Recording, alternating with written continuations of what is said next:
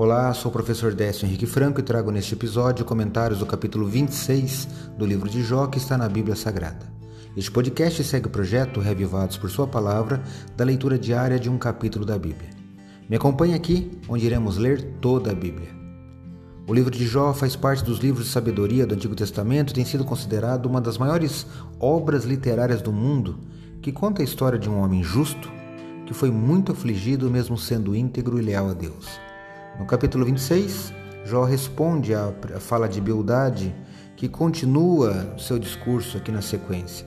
Ouça minha leitura da resposta de Jó a Bildade, no verso 2 do capítulo 26, que leio na Bíblia Nova Almeida atualizada.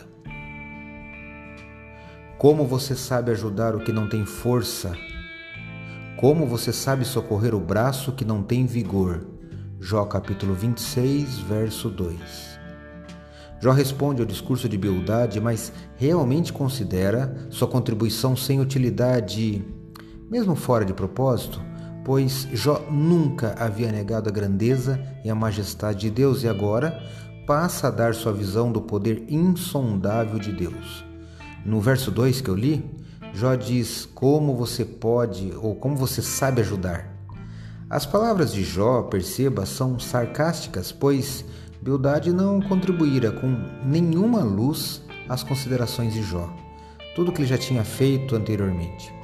As falas de Jó revelam a fraca lógica no discurso de Bildade. Uma comparação entre Jó e Bildade, que pode ser observada apenas nesse capítulo, são dois pontos. Primeiro, enquanto Bildade enfatiza a humilhação diante de Deus, Jó enfatiza a confiança.